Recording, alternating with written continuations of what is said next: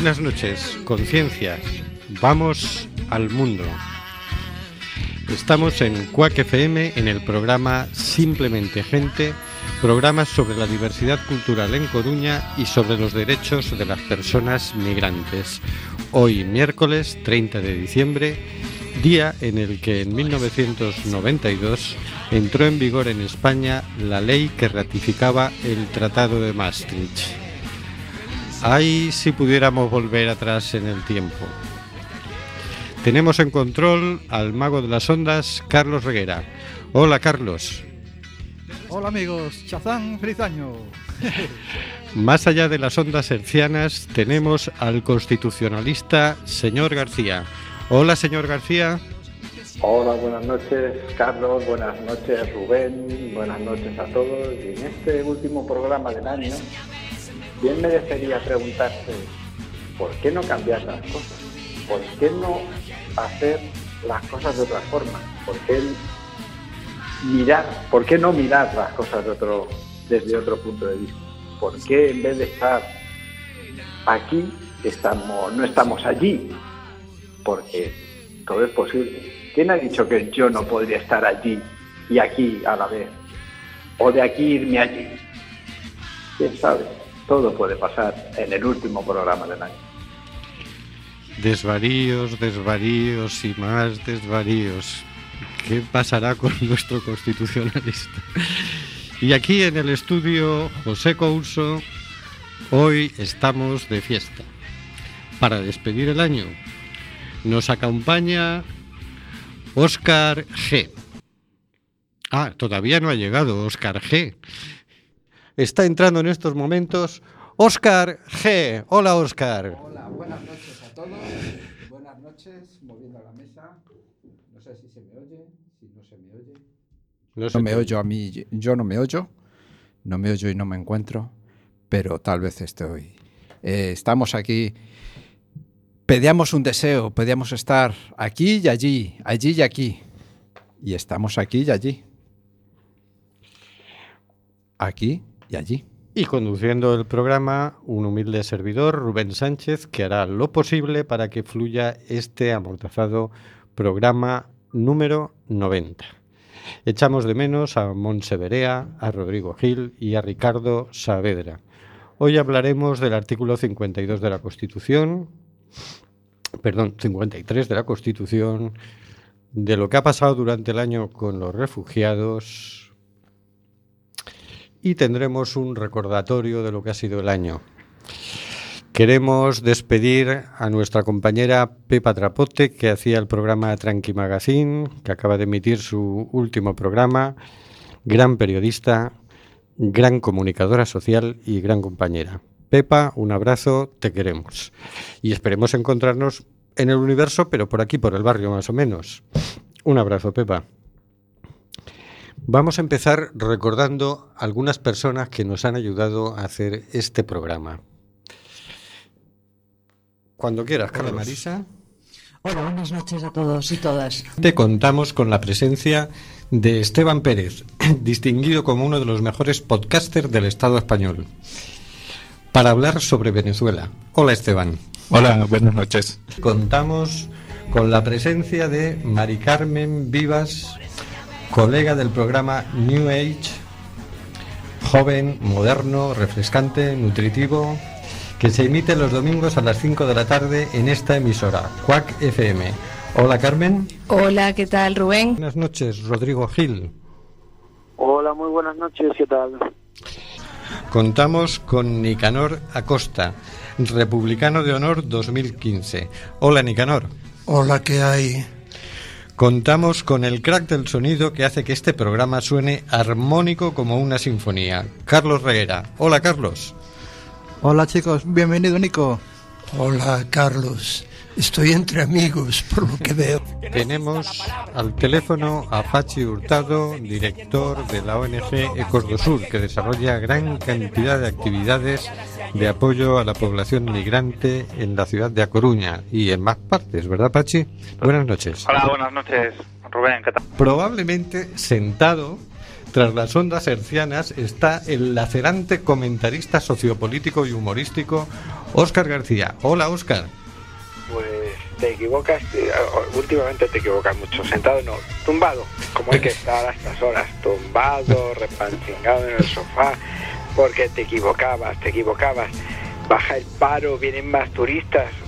España funciona, todo va bien.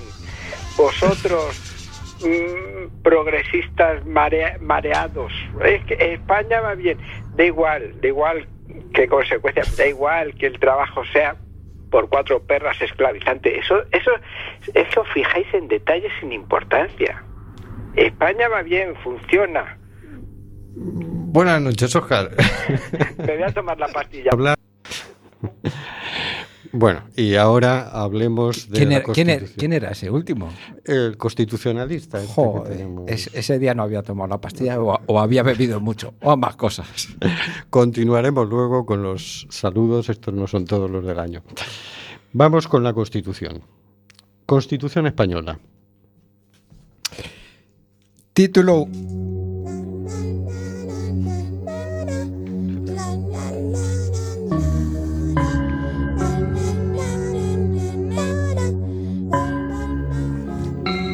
Título 1. De los derechos y deberes fundamentales. Capítulo cuarto. De las garantías de las libertades y de, de los derechos fundamentales. Artículo 53. Los derechos y libertades reconocidos en el capítulo segundo del presente título vincularán a todos los poderes públicos. Solo por ley, que en todo caso deberá respetar su contenido esencial, podrá regularse el ejercicio de tales derechos y libertades que se tutelarán de acuerdo con lo previsto en el artículo 161.1a. Cualquier ciudadano podrá recabar la tutela de las libertades y derechos reconocidos en el artículo 14 y la sección primera del capítulo segundo ante los tribunales ordinarios por un procedimiento basado en los principios de preferencia y sumariedad y, en su caso, a través del recurso de amparo ante el Tribunal Constitucional. Este último recurso será aplicable a la objeción de conciencia reconocida en el artículo 30. Punto 3. El reconocimiento, el respeto y la protección de los principios reconocidos en el capítulo tercero informarán la legislación positiva, la práctica judicial y la actuación de los poderes públicos.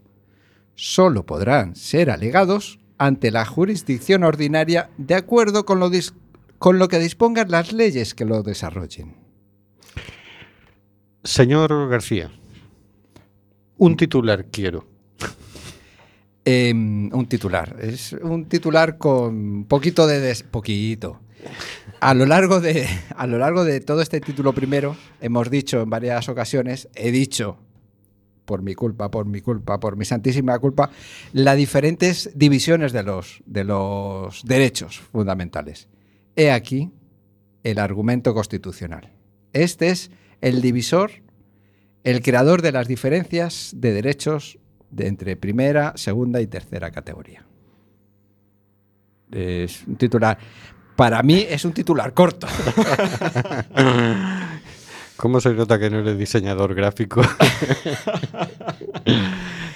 sí. ¿qué ¿Te refieres a que aquí dice que cualquier ciudadano podrá recabar la tutela de las libertades y derechos reconocidos en el artículo 14 y la sección primera, Eh, efectivamente. pero, no tercera? Tercera. eh, ni por- eh, Ni vamos, vamos a fijarnos, porque es que eh, tal y como lo desarrolla este artículo, no dice primera, segunda y tercera división, sino segunda, primera y, y tercera. Eh, vamos a, a copiarnos, vamos a leer a legalistas de estos, de los buenos, de los abogados del Estado, que dicen, frente a la tesis del liberalismo más clásico que tributario del pensamiento ius naturalista, vaya usted a saber qué es eso ius naturalista, entendía los derechos y libertades como límites absolutos al poder del Estado y anteriores a la existencia del mismo, nuestra Constitución, alienándose con las constituciones de la segunda posguerra, ha contemplado un complejo sistema de garantías de los derechos reconocidos en su texto. Porque lejos ya de los tiempos en los que el reconocimiento constitucional de un derecho bastaba hoy, es comúnmente aceptado que un derecho vale jurídicamente lo que valen sus garantías. De ahí la necesidad de que se establezcan al más alto nivel mecanismos jurídicos que aseguren la efectividad de los derechos fundamentales. Y dicen, siguen diciendo estos juristas que bajo la rúbrica esta eh, de los derechos fundamentales y libertades, libertades públicas, nuestra Constitución reconoce tales derechos como el derecho a la vida, a la libertad, al honor. eh, estos son los de primera división. Estos de la vida, los que somos iguales ante la ley, la libertad ideológica, el honor, lo de circular libremente, pero si nos fijamos, algunos son los españoles, otros son todos, bueno, eso ya lo hemos ido hablando. Eh, pues en esta división, que los juristas los declaran como, los enuncian como derechos propios del liberalismo más clásico, los esenciales de la persona y los que, por esa razón, gozan del máximo nivel de protección jurídica. De ahí que para garantizar este mayor nivel de protección se contemple como medida específica el tema del amparo judicial y el amparo constitucional. O sea, esta eh, constitución se ha basado en que hay unos derechos intrínsecos al ser humano que merecen protección total, que es estos que hemos mencionado, algunos de ellos, como los de la igualdad, a la vida, a la libertad, al honor, a la libre circulación de los españoles, es lo que reconoce la Constitución, Mm. a la libertad de expresión. Eh, Este está protegido de aquella manera. Sí, y el del honor. Y el del honor, efectivamente. A la bueno, reunión pacífica, el derecho a la de asociación. Pues estos, como son intrínsecos tuyos, como son propios de, de tu naturaleza, tienen, se merecen el, el respeto. El respeto más, el, eh, más amplio. Pero cl- claro, nos encontramos luego con otros derechos, como por ejemplo, bueno, el derecho de- y el deber, que además es un deber de defender a España, o el de contribuir a los gastos públicos, o el de casarse, o el de la propiedad privada de la herencia. Curioso, anda. No me había fijado hasta hoy. Este lo ponen en los segundos derechos. Pues estos segundos derechos eh, ya son vinculan efectivamente, como dice aquí, al, al- ya me he perdido, tanto papel. Vincula- vinculan, pero ya en, el, en relación a la ley, a la ley que lo desarrolle. eh, estos segundos derechos, pero también tiene una, una protección, una segunda protección. Y ya los últimos, como el derecho a la vivienda, derecho, voy a recoger. Sigue, sigue haciendo fotos. Está recogiendo los papeles Lo del que- suelo. es que los pierdo. Es curioso porque en esto, esto eh, a mí lo que más me resalta, lo que más me llama la, la atención, es que estos últimos derechos, los del capítulo tercero, Ajá. derechos considero tan importantes, por, el- más que nada por el tema de la mm, de que si no tienes una vivienda digna, malamente vas a tener una vida digna.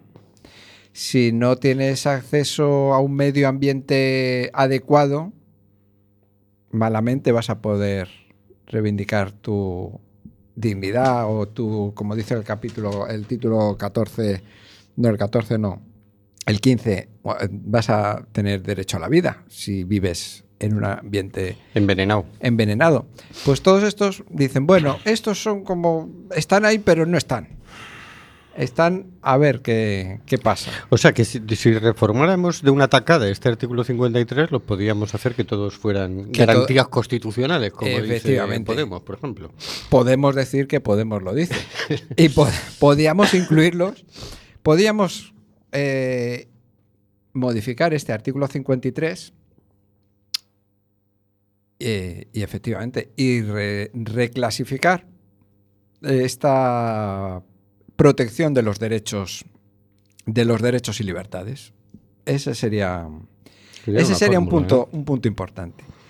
Porque no creo que el derecho a la vida esté, esté muy alejado del derecho, como hemos dicho, a una vivienda digna.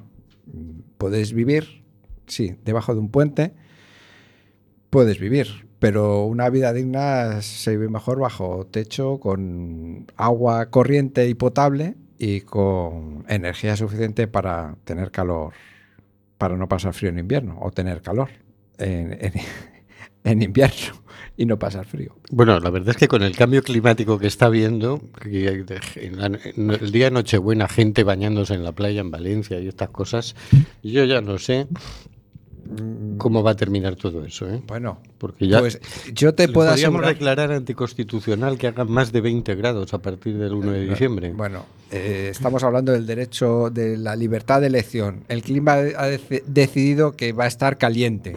Otros estamos calientes y, lo hemos decidido también, pero no lo vamos diciendo a, todo- a voz en grito. Eh, no, yo te puedo asegurar que esa persona que se ha bañado el día de Nochebuena en Valencia va a sufrir una mojadura tremenda. Eso es lo que te puedo declarar constitucionalmente. Bueno, ya que estamos sentimentales, vamos a seguir escuchando los saludos de este año que ya termina 2015. Con Inés Fernández de Córdoba, vocal de Derechos Humanos y Género de Médicos del Mundo. Buenas noches, Inés. Hola, buenas noches. Contamos telefónicamente con Raquel Martínez, psicopedagoga y madre de niña que asiste a una escuela libre para hablar sobre el derecho a la educación. Hola, Raquel. Hola, buenas noches. ¿Qué tal? Contamos con Margarita González de Amnistía Internacional para hablar del genocidio en el Mediterráneo. Hola Margarita. Hola, buenas noches. Aquí en el estudio José Couso contamos con la presencia de María José Bravo, concejala y candidata por el BNG. Hola María José. Hola, moi boa noite. Con Sheikh Fay, candidato también por el BNG que no ha sido admitido por la Junta Electoral. Hola Sheikh. Hola, buenas noches. Y con Eric Dobaño, candidato número 19 por el BNG. Hola, Hola, buenas noches. Tenemos con nosotros a Randy, del Foro Galego de Inmigración. Buenas noches, Randy. Buenas noches. En el estudio, José Couso, tratando de modificar sus hábitos emotivos con prácticas de contradicción emotiva, Monse Berea. Hola, Monse. Hola Rubén y hola Carlos, buenas noches. También contamos con la presencia de el pintor colombiano coruñés Carlos Santos. Hola, Carlos. Buenas noches, Rubén. Gracias por este momento. Bueno, y esta tarde se reunía en el Ayuntamiento de La Coruña, en el Salón Dorado, eh, Rocío Fraga, concejala de Igualdad de Diversidad, de, con un montón de colectivos y asociaciones y personas que trabajan en el tema de las migraciones. Buenas noches, Rocío. Hola, buenas noches. ¿Qué te ha parecido todo ese baño de humanidad que hemos tenido esta tarde? Pois a verdade é que estou moi contenta porque foi, eu creo que bonito, intenso e ilusionante. Tenemos el privilegio de contar con dos invitados, dos seres humanos que han experimentado buena parte de sus vidas en la República de Argentina. Carlos Rico, hola Carlos. Hola, muy buenas tardes. Y Héctor Pojomolski, hola Héctor. Hola. Tenemos el privilegio de contar con dos invitados, dos seres humanos que han experimentado buena parte de sus vidas en relación con personas de la República Árabe Siria.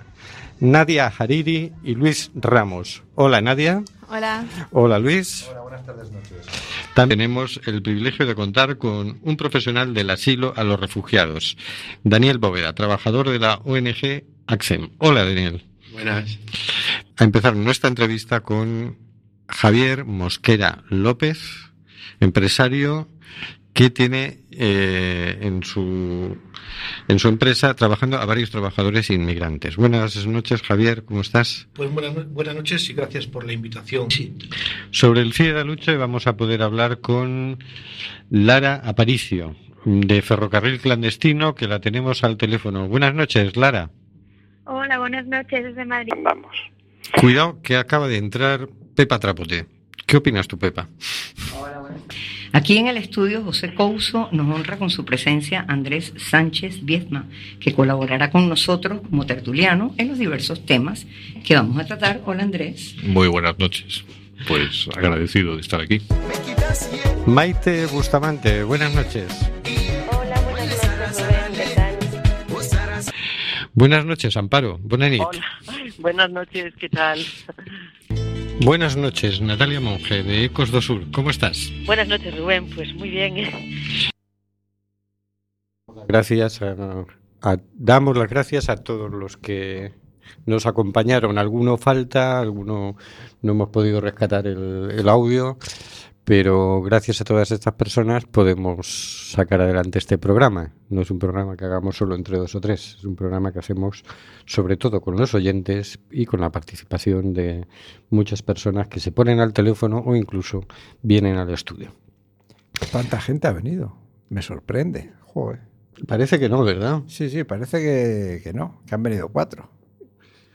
Pero escuchando toda esta tanda de saludos, digo, joder, ¿cuánta gente ha pasado por aquí? ¿Cuánta gente interesante?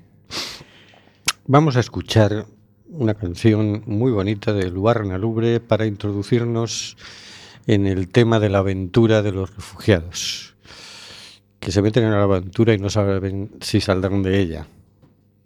Tu gitana.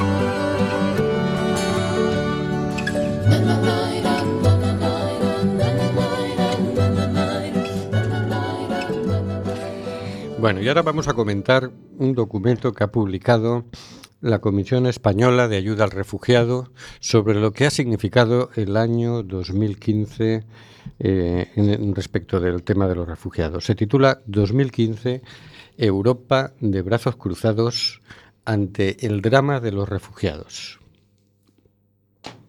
Yo le cambiaré el título, ¿eh? Yo diría Europa dando manotazos a los refugiados ante su drama. Bueno, tú eres el maestro en titulares, o sea. Sobre todo en titulares sintéticos. Bueno, manotazos por no decir algo más, Claro. más grave. Vamos. Porque uno lo de Muy construir. educado. Sí, lo de construir vallas. Lo de dejar que se mueran en el Mediterráneo. Lo de sugerir que se bombardeen los barcos en los que vienen en el Mediterráneo. No es estar de brazos cruzados, es estar muy Muy activo. activo, ¿verdad? Sí, sí. Bueno, vamos mes a mes. Dale a enero. Enero, tirón de orejas a España. Tras visitar Ceuta y Melilla y reunirse con diferentes organizaciones, entre ellas CEAR, el comisionado de Derechos Humanos del Consejo de Europa denunció la práctica de las devoluciones ilegales, el uso excesivo de la fuerza, la arbitrariedad en los traslados a la península, así como la imposibilidad de las personas subsaharianas de acceder a las oficinas de asilo. Nada más y nada menos. ¿No te ha gustado enero? ¿Que estás muy pensativo? ¿O es que estoy leyendo otra cosa? No, no, no, está bien. Bueno, sí, no, la verdad es que da para quedarse pensativo. Es decir, el comisario europeo denuncia cómo están haciendo el, el animal. Mes de enero. Mes de febrero tocaría ahora. Sí, estaba recordando, hoy ha sido publicada una noticia, si nos da tiempo la, la comentamos luego, porque todo esto terminó en una denuncia a España, porque claro, las personas que entran por la valla eh, se las devuelven caliente. Y España ha seguido haciendo las devoluciones en caliente, que eran ilegales, y además luego sacó la ley de seguridad ciudadana, como ahora veremos, y tratando de legalizarlas. Las, lega- sí. Las legalizó de cara a España. No Claro, porque en Europa le, le han denunciado, ha presentado recurso y hoy era la noticia sobre la argumentación del recurso, ¿no? Pero bueno, ese tema sigue, sigue coleando. El hecho es personas que vienen, que tratan de entrar, se les cierra el paso y, eh, y no se les permite pedir asilo. Y, y personas que han entrado en territorio europeo se las devuelve sin escucharlas. Esto es ilegal, aparte de ser inhumano. Vamos al mes de febrero. Febrero, justicia lenta e ineficaz en el caso Tarajal. En el primer aniversario de las muertes en el Tarajal, la Comisión Española de Ayuda al Refugiado junto a Amnistía Internacional pusieron de manifiesto las lagunas en la investigación de los sucesos en la frontera de Ceuta con Marruecos, que acabaron con 15 personas muertas. Meses después, el juzgado de Ceuta decidió el archivo provisional de la causa, una decisión ante la que CEAR ha presentado recurso de apelación. Todavía coleando con las muertes del Tarajal. No olvidemos, y, el acuerdo entre Alemania o Europa o Merkel y Erdogan o Turquía, que la política de Europa va en, eh, en ese sentido, en hagamos que los países limítrofes nos hagan de porteros. Marruecos es uno de ellos y sus asuntos diplomáticos y de economía interna tendrá para dejar pasar o no dejar pasar, permitir que se acerquen a la valla o no permitir, pero esa es una de las magníficas ideas de la política migratoria europea. Hagamos que paguemos a otros para que no, nos- no los dejen pasar. Sí, además, a mí me resulta muy preocupante eh, que precisamente las autoridades, el ministro del Interior, el jefe, como se llame, de la Guardia Civil, etcétera, etcétera, que se supone que su, su vocación y su función es proteger a la población, cuando se produce un exceso brutal como este que se produjo en Tarajal, donde eh, la Guardia Civil dispara balas de goma sobre personas indefensas con resultado de 15 muertos, lo que le preocupa a los responsables eh, no es proteger a las personas, lo que le preocupa es proteger a la Guardia Civil. Claro. No les preocupa depurar responsabilidades, no les preocupa... No les, en síntesis, se supone que están para protegernos, pero cuando morimos no les preocupa. Les preocupa que nadie pague el pato. Y ese archivo de la causa, cuando todo lo hemos visto, cuando hay vídeos, cuando hay audios, cuando hay de todo, es inexplicable. Es decir, esto esperemos que no termine así porque es una vergüenza. Es decir, aparte de ser un asesinato asqueroso, es una vergüenza que esto se cierre de esta manera. Las fuerzas de orden público no van a causar desorden. Entonces, todo desorden provocado por el orden tiene que, tiene que ordenarse en el eh, más absoluto de los desórdenes y archivos. Digo yo que ese es el criterio de... No lo sé. Sí, sí. Está claro que el criterio de ellos no es protegernos precisamente. Vamos, vamos a marzo. es que nada cambie. Marzo. Intento de legalizar lo ilegal. Algunos son expertos en ello. A pesar de la denuncia por parte de organismos como el Consejo de Europa y de numerosas organizaciones, el Congreso de los Diputados aprobó la Ley de Seguridad Ciudadana, más conocida como Ley Mordaza, ¿es esta? Exacto. en la que se incluyen una enmienda que pretende dar cobertura legal a las devoluciones ilegales, conocidas como en caliente, que se llevan produciendo desde hace años en Ceuta y Melilla. Para CEAR, esta medida impide el acceso al derecho de asilo al justificar la devolución inmediata sin acceso al procedimiento y a las garantías debidas. Además, en marzo, gracias al recurso presentado por CEAR, el Tribunal Europeo de Derechos Humanos paralizó la expulsión de Crist- Cristelle, una mujer camerunesa perseguida por motivos de género que solicitó asilo en el aeropuerto de Madrid. Tras 23 días en Barajas, Cristelle pudo entrar en España gracias a una autorización por razones humanitarias. Bueno, esto de la ley Mordaza que vamos a decir que no hayamos dicho ya, pero subrayar esto es que además la coletilla de la ley Mordaza es esa enmienda para legalizar lo ilegal, eh, saltándose ya las directivas europeas y, y el derecho de asilo y bueno, los derechos humanos no parece que los tengan muy en cuenta últimamente. Este Congreso no se ha distinguido precisamente por su defensa de los derechos humanos, sino más bien por todo lo contrario, por irlos recortando cuando no cortando de raíz, ¿no? Pero bueno, esto es una chapuza legal. Mes de abril. Mediterráneo, fosa común. Una embarcación naufragó al poco de salir de Libia y 400 personas perdieron la vida en la peor tragedia reciente en el Mediterráneo.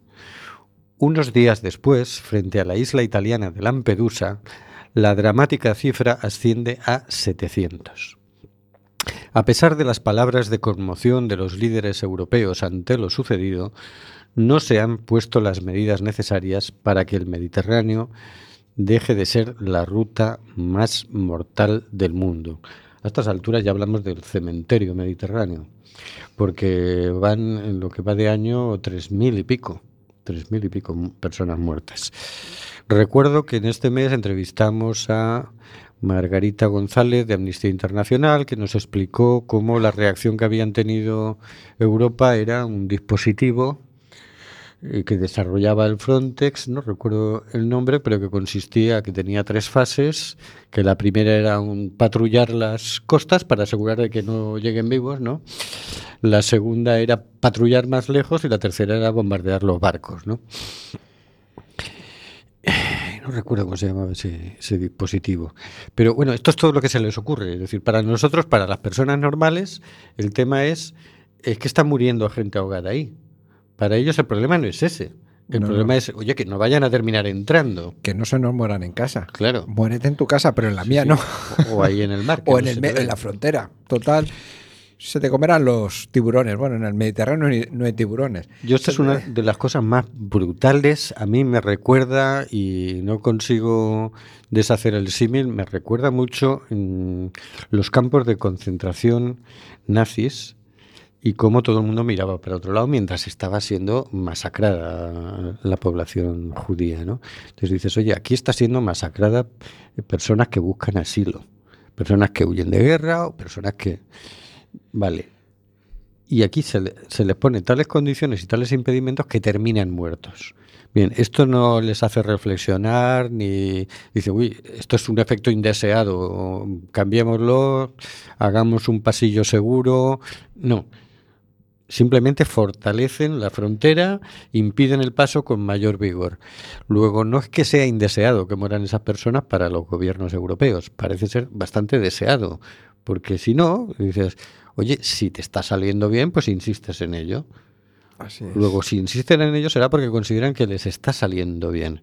El tema para mí es decir, bueno, estos eh, hipócritas que se rasgan las vestiduras y que dicen, vamos a tomar medidas urgentemente y demás. Y dices, sí, las medidas que vais a tomar es para asegurar que se nos mueren afuera de casa, ¿no?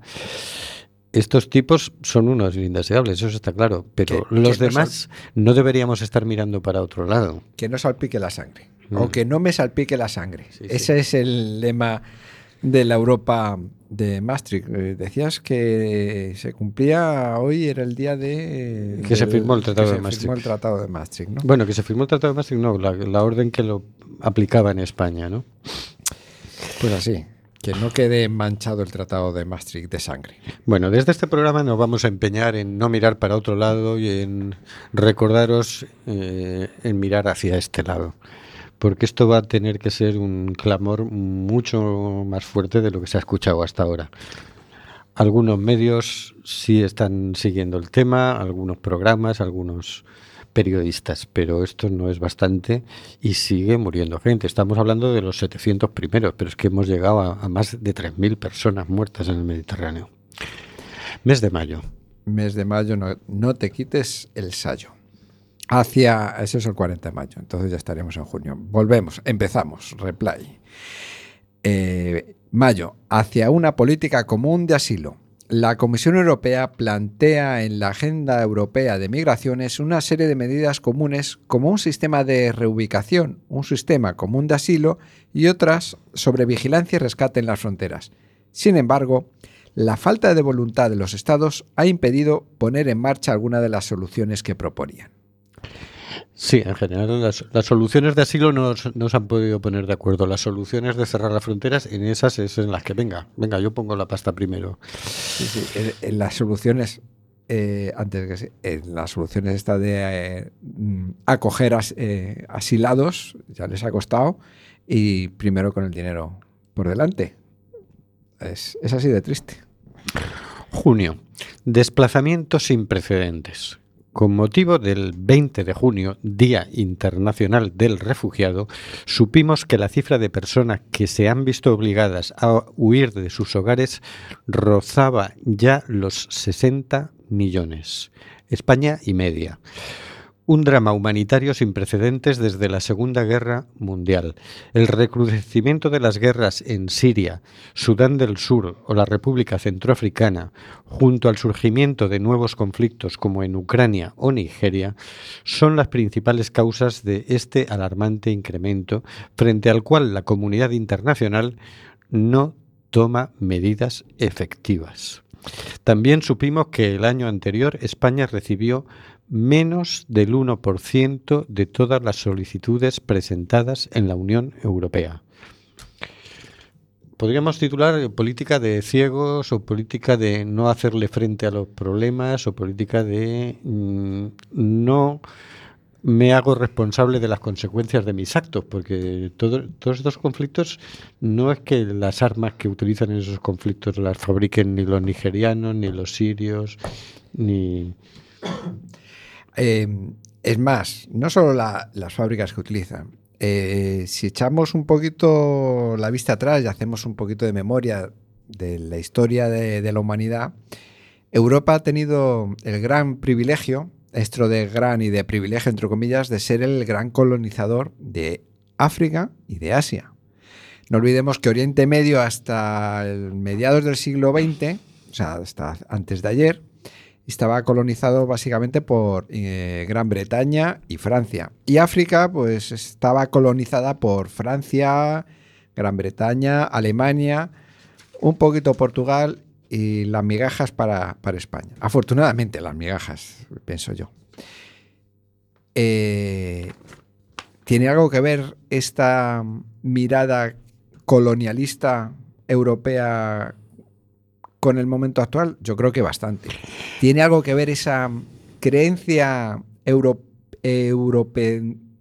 eurocentrista de que Europa está por encima de otros continentes? Yo creo que tiene bastante. Entonces, yo creo que no estaría más a- hacer en Europa, los dirigentes de Europa y los europeos, una reflexión sobre cómo tratamos a la gente y a estos países. Vamos a hacer una leve pausa escuchando a la Orquesta Juvenil Simón Bolívar dirigida por el gran Gustavo Dudamel con su célebre versión de Alma Llanera.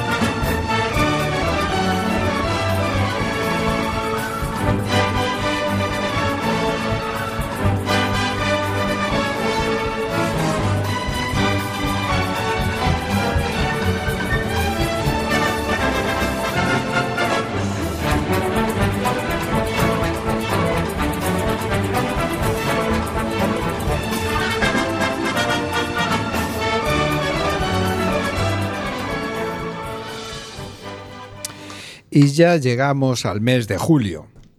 Se subastan refugiados. Tras el naufragio de abril, los ministros europeos regatearon la propuesta de mínimos de acoger a 60.000 personas refugiadas debido a países como España, que solo aceptó acoger a menos de los 5.837 plazas de acogida que le asignaba la Comisión Europea entre reubicaciones y reasentamientos. CEAR calificó esta reunión como una muestra de deshumaniza- deshumanización de la política europea y denunció este tipo de negociaciones con el vídeo ¿Quién da menos la subasta de refugiados? Sí, es, fue un primer momento de vergüenza que luego además cuando ya en los meses posteriores se vio eh, que eran muchas más personas las que estaban entrando en Europa, que ya estaban dentro, se replanteó rápidamente toda la cosa. Hasta esos momentos España quería menos de 2.000, acoger a menos de 2.000 personas y todos se ponían unas cuotas ridículas, ¿no? Que aquí las, las ridiculizábamos, las, las- porque cotejábamos y decíamos, ¿cómo es posible que en un país de 47 millones de personas solo podamos acoger a 2.000? Bien. Un mes después, España ya estaba dispuesta a admitir a 15.900 personas. Pero es que a fecha de hoy hemos acogido a 18. Es decir, que esto, estamos hablando del mes de julio. Inclu- incluido el, el hombre este que zanca- el que fue zancadille, zancalli- joder. Zancadilledo, no, creo que ese no, no lo contaron, contaron los 12 siguientes. Serán 19, serán 19. Si contamos al hijo 20. Pero por- sí, es, es, es, una, es una brutalidad que yo no sé si es que no tienen vergüenza o es que son tan incapaces o es que pretenden que nosotros terminemos haciendo como que no lo vemos. Lo vemos y lo vamos a decir cada vez más alto y cada vez más gente. Agosto. Más llegadas, muchas reuniones, ningún acuerdo. Europa sigue sin ofrecer una alternativa segura a los refugiados. En solo una semana de agosto llegaron más de 25.000 a las islas griegas más cercanas a Turquía, mientras los líderes europeos siguen enfrascados en reuniones tan interminables como infructuosas. Es que agosto es un mal mes, un mal mes para tomar decisiones, el sol, la cervecita, el mal mes, mal, mal mes. En agosto nadie, nadie tenía que moverse de su sitio. Que te están muriendo en el Mediterráneo, pues quédate ahí, pero no pidas ayuda, no, no es mal mes. Vamos a septiembre. Septiembre, la imagen que colmó el vaso de las coincidencias, de las conciencias. Eh, digo, mi, mi ojo ve una cosa y mi cabeza lee otra. Los últimos días de agosto, Euro- perdón, Europa pareció descubrir el drama de los refugiados con las imágenes de familias enteras agolpándose en los puertos de las islas griegas y en los andenes de las estaciones de tren de diferentes países. La fotografía de Aylam, un niño ahogado en las orillas del Mediterráneo, se convirtió en la gota que colmó el vaso en las conciencias de medio mundo. Siempre tiene que morir alguien para que alguno mm, Se conmueva, sí. se conmueva. No, antes no. Mientras estás sangrando, sufriendo, no. Cuando se muere, sí, alguna conciencia se conmueve. Bueno, pues esta muerte dio enormes muestras de su indignación y solidaridad. Por su parte, los gobiernos europeos se apresuraron a incrementar las plazas de acogida hasta los 160.000, una medida que CEAR calificó como un paso adelante, pero insuficiente. En España, hasta el momento se han traducido en la acogida del gran número de 18 personas. Ahí 18, estamos. 18 160.000 que va a acoger Europa, o sea, el, el 1%. Sí, además que los cálculos que hay es que ya han entrado en Europa entre un millón según unos y hasta millón y medio según otros. Y los planes son dar asilo a 160.000. El resto los volvemos. No sé. Lo es decir, vuelven a echar. Es No, todo no. tan ridículo, tan absurdo, tan criminal, que que ya da ganas de pedir, empezar a pedir penas de cárcel, ¿no? Porque dices, oye, esto debería tener una responsabilidad penal. Porque estas personas tienen derecho. Es decir, están pidiendo un derecho legal. Y lo que se les está haciendo pasar no tiene nombre bonito.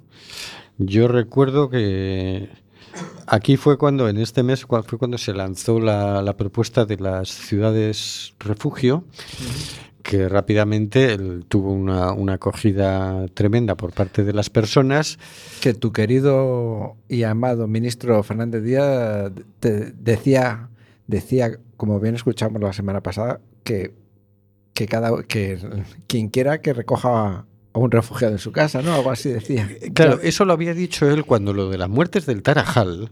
Él había salido diciendo que, que estas cosas con buenismo no se pueden arreglar, que entonces que el que que si tanto que dicen las ONGs y todos los que protestan, que me den su dirección, que yo les envío inmigrantes y demás. Entonces aquí fue cuando eh, Ada Colau, la alcaldesa de Barcelona, lanzó esta iniciativa de la ciudad de refugio que por cierto Coruña también la secundó, Madrid también la secundó, y la gente empezó a mandar su dirección y sus posibilidades. Yo puedo esto, yo puedo lo otro, ¿no?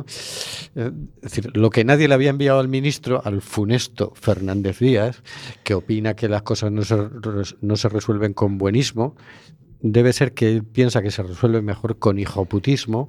Pero, Eh, Resulta que a, a Ada Colau y aquí a Rocío Fracasí le enviaban las personas la, la dirección, ¿no?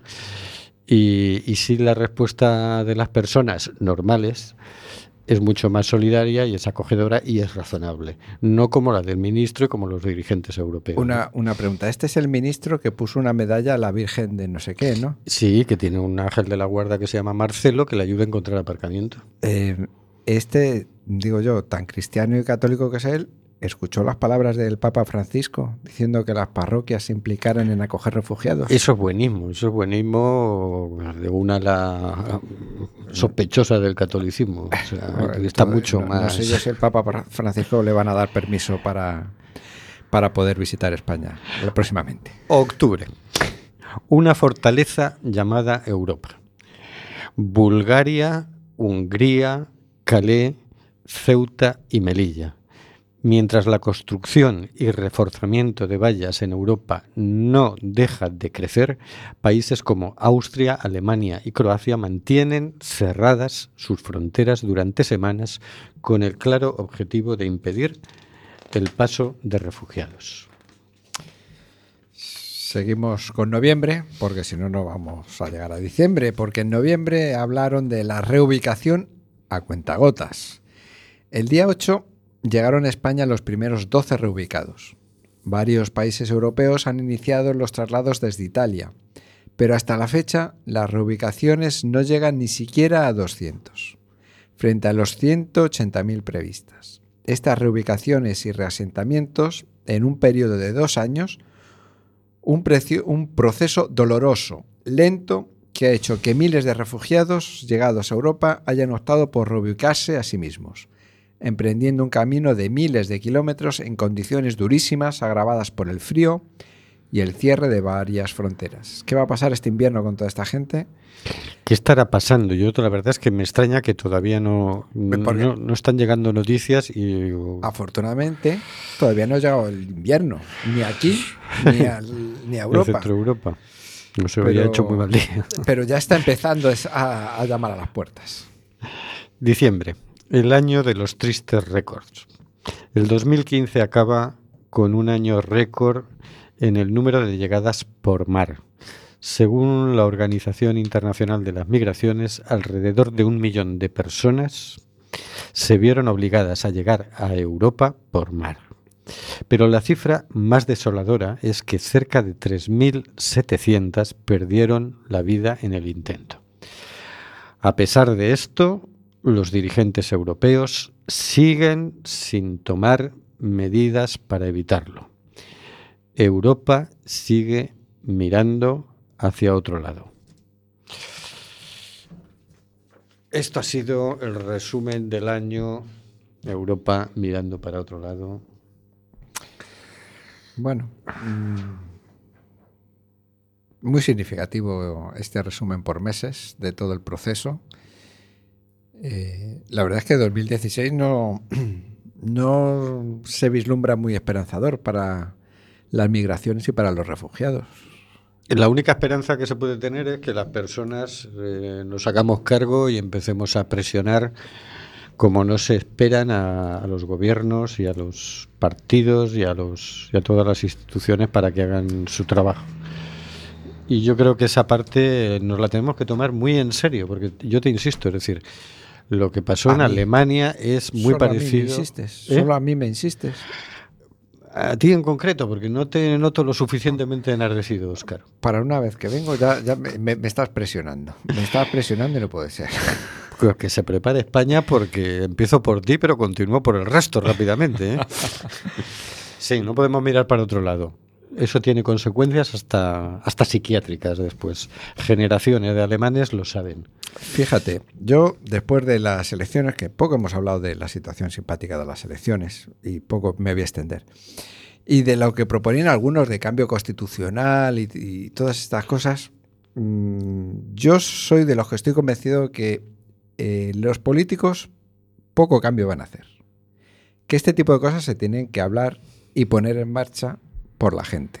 La gente es la que tiene que presionar a las instituciones, no a los políticos, a las instituciones, porque son las que nos vertebran a que den respuestas, tanto con los refugiados como con los cambios constitucionales. Ojalá en los bares, además de hablar de si es mejor Messi o Ronaldo, o de qué bien está jugando el Depor y qué bueno es Lucas Pérez, se hable de cómo me gustaría que fuera el derecho a la libre circulación, cómo me gustaría que cómo tendría que tratar Europa a la gente que quiere buscarse la vida, buscarse un, un futuro, o cómo, cómo se podrían eh, eliminar las guerras o eliminar a los grupos terroristas sin provocar más guerras. Yo creo que esos serían debates que añadirían un poquito de color a las tertulias de los bares, a las partidas de dominó. Yo que te veo a ti de vez en cuando jugar al dominó, como hacía el señor Manuel Fraga. yo creo que sería ele, elevaría un poco el espíritu de la gente. Bueno, yo creo que eso está empezando a pasar, que este año 2015 una de las cosas bonitas que ha tenido es que la política ha entrado en tromba en las conversaciones en los bares, en los programas de tertulias, es decir, nunca se ha hablado tanto de cuestiones políticas como, como este año. Tú te acuerdas que hace unos años nosotros hablábamos y decíamos, es que Sí, vamos. Está la gente en otra cosa y sin embargo ahora la gente empieza a estar en estos temas, ¿no? Se empieza a ver la posibilidad de hacer algo por esa vía, ¿no? Yo creo que hay que avanzar mucho todavía en ese terreno, pero se ha abierto ya una vía y, creo que empieza. Pero creo que hay que eh, poner especial atención en los temas en los que está implicada la vida humana. Cuando un gobierno no es sensible a los derechos de las personas migrantes, normalmente es que no es sensible a los derechos de las personas. Para todos, feliz año Carlos, feliz año Oscar, feliz año a todos los que nos escucháis. Feliz año Carlos, Rubén, qué rica estaba la tortilla. Feliz, feliz año para todos y que nada, que, que este año que, que nos vaya mejor para todos, hombre, que nos lo merecemos.